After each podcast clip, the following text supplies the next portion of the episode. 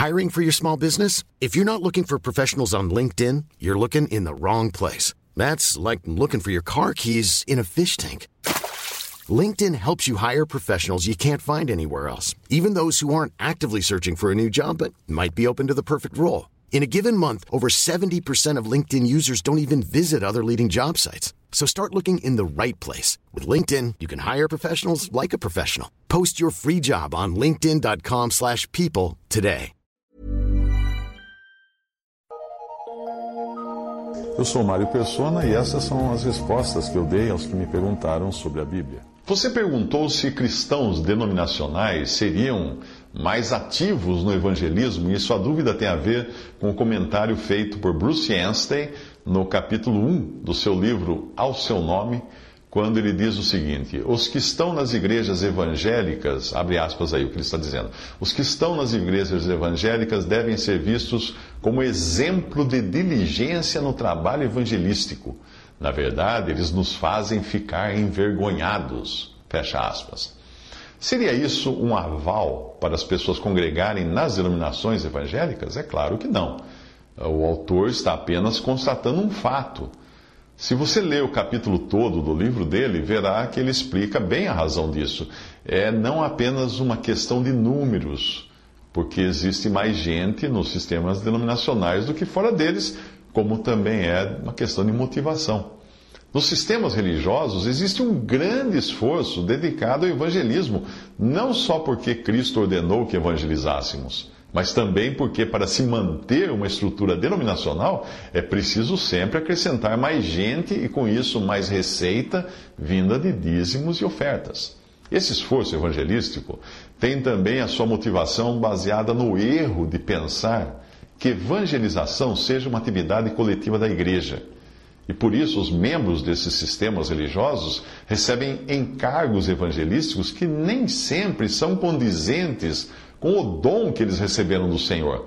E aí eles acabam saindo a contragosto apenas para cumprir as metas que lhes são impostas pela organização. Tem que evangelizar tanto, tem que estar tantos dias, distribuir tantos folhetos, falar com tantas pessoas, etc. Em alguns casos mais radicais, os líderes ameaçam os membros das suas igrejas com a perda da salvação, ou colocam em dúvida a fé deles caso eles não estejam empenhados na evangelização. É, é, triste, mas é isso. A evangelização não foi uma ordenança dada à igreja como um todo, mas inicialmente aos apóstolos do Senhor, quando ainda estavam na esfera do judaísmo. O primeiro objetivo evangelístico não era ainda no sentido de pregar que Cristo morreu e ressuscitou e que é preciso crer nele para ser salvo, mas sim pregar que o reino de Deus era vindo e os judeus precisavam se arrepender e aceitar o Messias e reis, o Messias e reis deles. Ah, este era o evangelho inicialmente pregado aos judeus, o evangelho do reino.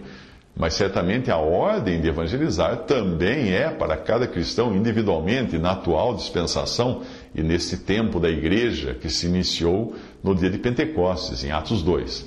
A questão é que evangelismo é uma responsabilidade individual, enquanto a responsabilidade da igreja coletivamente se apoia sobre quatro pontos, quatro pontos principais: comunhão, doutrina dos apóstolos, ceia do Senhor e oração. Não fala evangelismo ali. Repare que nas atividades que eu citei para assembleia ou igreja, você não vê evangelismo. E onde estão essas atividades? Em Atos 2,42. Perseveravam na doutrina dos apóstolos e na comunhão e no partir do pão e nas orações. Vá agora para o capítulo 11 de Atos dos Apóstolos, do versículo 19 ao 26, e você verá que os primeiros cristãos faziam, por iniciativa própria, evangelizar. Ou seja, eles não eram enviados por nenhuma junta de missões, igreja, pastor, ou seja lá qual for o nome dado aos vários departamentos que foram criados de evangelismo, que foram criados na cristandade. Eles simplesmente saíam porque sentiam esse ímpeto de sair evangelizando, falando de Cristo.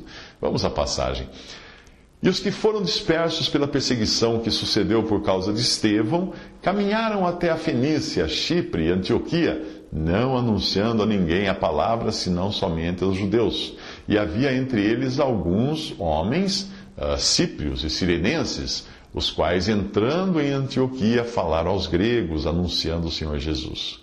Veja que eles não anunciam nenhuma igreja, eles anunciam o Senhor Jesus. E a mão do Senhor era com eles, e grande número creu e se converteu ao Senhor. Aí Atos 11, 19 a 21. Quando pessoas se convertiam, portanto, dons como os de, o de Barnabé, que era claramente um pastor, não um cargo, hein? Não uma função, não um título, mas um dom, dom de pastor. Uh, pessoas com esse dom ajudavam os novos convertidos a permanecerem no Senhor. É o que você lê nos versículos 22 ao 24, na continuação aí de Atos, capítulo 11. E dons como o de, o de Paulo, de mestre, auxiliado por Barnabé, pastor, se incumbiam de ajudar no crescimento daqueles novos membros do corpo de Cristo, como você lê na continuação nos versículos 25 e 26. Veja que eu escrevi membros do corpo de Cristo e não membros de alguma igreja ou instituição religiosa. Esses dons são dados por Cristo e não por homens, e os homens, quando se, convertem, são se convertem, são feitos membros do corpo de Cristo, eles são feitos membros do corpo de Cristo pelo próprio Cristo. A Bíblia diz que Ele mesmo, Cristo ressuscitado e glorificado, deu uns para apóstolos, e outros para profetas, e outros para evangelistas, e outros para pastores e doutores, querendo o aperfeiçoamento dos santos para a obra do ministério, para a edificação do corpo de Cristo. Isso está em Efésios 4, de 11 a 12. Bom, Voltando agora à afirmação do autor do livro de que na cristandade denominacional, nas igrejas evangélicas, existem irmãos com dons e com exercício no evangelho maior até do que aqueles congregados fora das denominações e somente ao nome do Senhor, isso é fácil de explicar. Uh, não reconhecer, se nós não reconhecermos que os irmãos espalhados pelos sistemas religiosos são ativos na pregação do Evangelho, se não reconhecermos isso, não estaremos reconhecendo os dons, os dons que Cristo deu a essas pessoas. E não estaremos reconhecendo, se não reconhecemos os dons, não estaremos reconhecendo o corpo de Cristo. E se não reconhecermos o corpo de Cristo, nós estaremos falhando no entendimento de que existem membros desse corpo que estão espalhados pela cristandade e, e que, membros estes que Deus usa muito mais, numericamente falando, do que aqueles que ele usa entre os que estão separados dos sistemas religiosos e congregados ao nome do Senhor. Não se esqueça de que, mesmo nas denominações religiosas, nas igrejas evangélicas e católicas e protestantes, o Espírito Santo está agindo sim, está salvando almas por meio daqueles que têm o dom de evangelistas, por meio da sua palavra pregada pelos que têm o dom de evangelismo e de evangelista, e depois também alimentando aqueles que são membros do corpo de Cristo por meio de dons de pastor e mestre. Eu volto a lembrar que quando eu falo pastor, eu não estou falando de um homem que fez teologia e foi empossado num cargo de dirigente de congregação por uma junta de homens ou pelo voto da própria congregação. Não. Pastor é um dom. Em muitas igrejas denominacionais, é provável que você encontre no púlpito alguém com o dom de evangelista e você vai, vai ser fácil de uh, reconhecer, porque é aquele que só prega o evangelho todos os dias e só fica dizendo para a pessoa levantar a mão e ir à frente para orar para ser salvo. Enquanto isso, aquele que verdadeiramente tem o dom de pastor, talvez esteja sentado no banco e exercendo o seu dom quietamente na visita às ovelhas, conversando com os irmãos com problemas, nas suas necessidades, porque é isso que o pastor faz. O pastor não fica pregando o evangelho, o pastor fica visitando ovelhas, cuidando, sarando, curando ovelhas. E aquele que tem um dom de mestre, talvez esteja também sentado no banco e exercendo o seu dom, conversando com irmãos, visitando, ensinando a Bíblia para esses irmãos, ou tendo um blog na rede social, uma, uma rede social, ou fazendo vídeos para ensinar a palavra na, na internet. É inegável que, mesmo dentro dos sistemas religiosos, o Espírito Santo continua, sim, agindo por meio da Sua palavra. Pessoas são salvas, pessoas são consoladas, pessoas são edificadas, pessoas são alimentadas ali. Deus não faria o contrário, porque Ele ama os que pertencem a Ele. Ele não iria abandonar os seus. O problema é que muito do alimento que essas ovelhas recebem nesses sistemas está misturado com os dogmas e erros doutrinários desses sistemas. Mas mesmo assim, algum alimento elas recebem, elas não estão morrendo de fome. É claro que elas comeriam muito melhor se elas saíssem daquele aprisco cercado de muros dogmáticos para, congregarem reunidas, não mais por cercas, por muros ou por paredes denominacionais, mas reunidas em torno do único centro de reunião que Deus colocou, que é a própria pessoa do pastor das ovelhas, que é Cristo Jesus.